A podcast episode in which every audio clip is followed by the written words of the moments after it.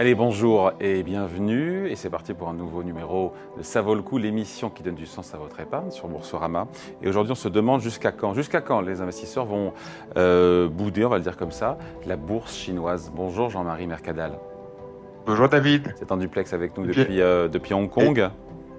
Eh bien, écoutez, effectivement, euh, on peut se demander pourquoi un tel désamour. Euh, euh, il y a eu une grande déception, on peut le dire effectivement après le premier round où l'économie s'est ouverte au mois d'octobre-novembre dernier. Il y a eu un rebond euh, d'espoir hein, de 40% de la, bourse chinoise dans un premier temps. Et puis depuis, effectivement, ça stagne. Euh, depuis le début de l'année, les indices chinois sont grosso modo sont stables, hein, alors que les indices occidentaux sont plutôt euh, dans des performances à deux chiffres. Donc c'est un petit peu décevant. Alors on peut trouver des, explications et on pourra peut-être donner un élément de timing pour répondre à la question jusqu'à quand ce désamour peut-il durer? Parce que c'est vrai que quand on regarde froidement les statistiques économiques, on nous avait promis un, un redémarrage en trombe. Il y a eu ce premier trimestre, mais globalement, ça ne repart pas depuis sur les chapeaux de roue.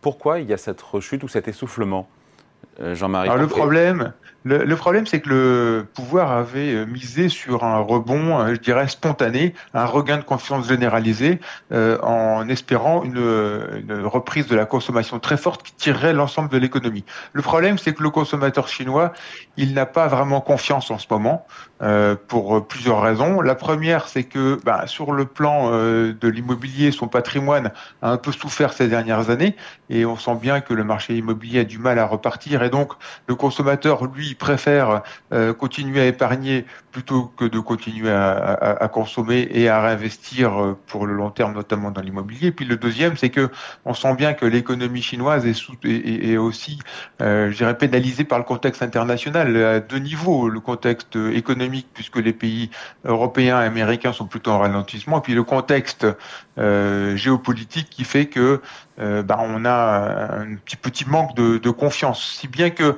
même si on a eu des baisses des taux depuis le début de l'année, même si on a eu des baisses des réserves obligatoires des banques, même si les banques sont incitées à prêter, il y a, comme qui dirait, une espèce de trappe à liquidité qui menace euh, l'économie chinoise et il faut absolument euh, redonner euh, la confiance. Et c'est, je pense que ce que le gouvernement vient de comprendre très récemment. Hein, dans un premier temps, il avait pensé que cette croissance pouvait repartir de façon un petit peu autonome. Mais là, maintenant, je pense qu'ils viennent se rendre compte qu'il y a un manque de confiance généralisée. Voilà, que les baisses de taux qui ont été réalisées ne suffiront pas. Donc, il faudra un, ce que la Chine sait faire de mieux en ces moments-là, un grand plan de, de, relance à court terme.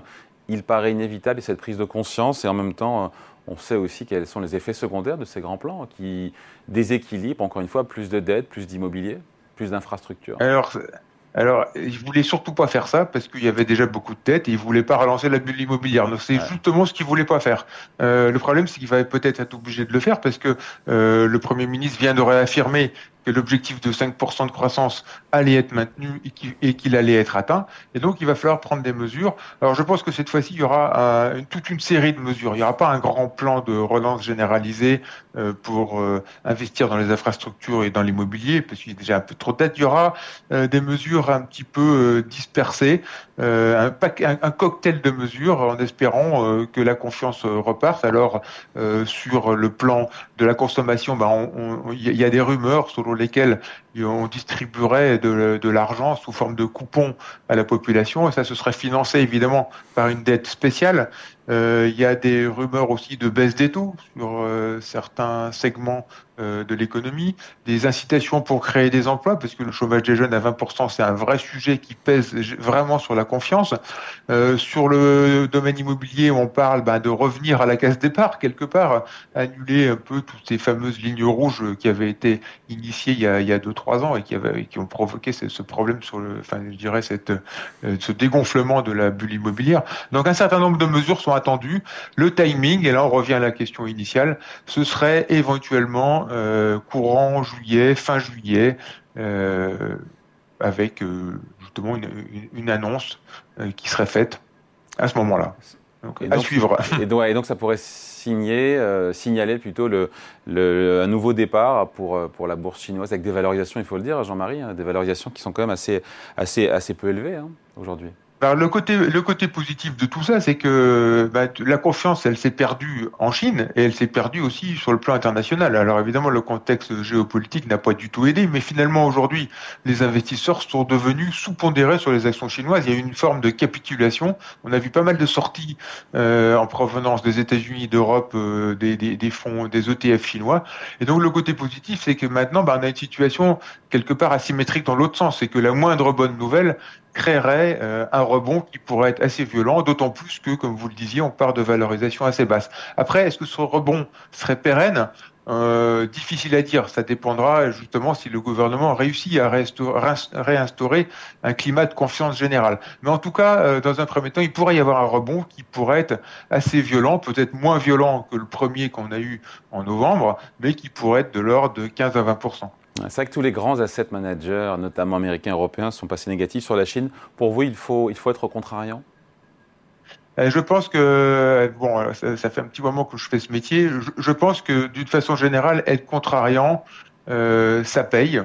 Euh, évidemment, qui dit contrariant, quelquefois, il faut être un peu, il faut être un peu patient.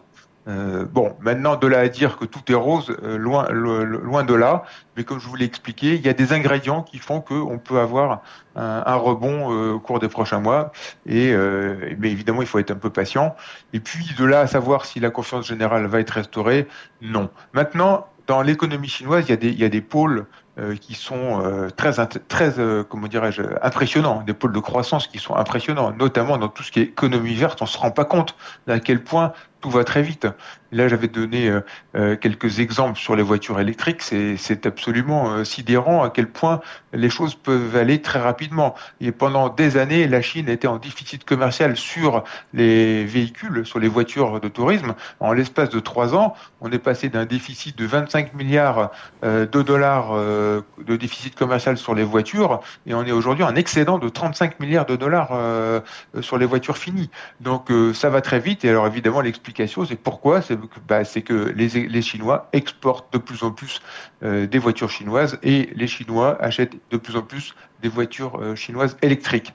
Et, euh, et, cette transition énergétique, bah, finalement, elle bénéficie à l'économie chinoise qui a massivement investi dans des pans entiers de cette économie. On connaît les batteries, on sait les batteries, on, on connaît aussi les, panneaux solaires.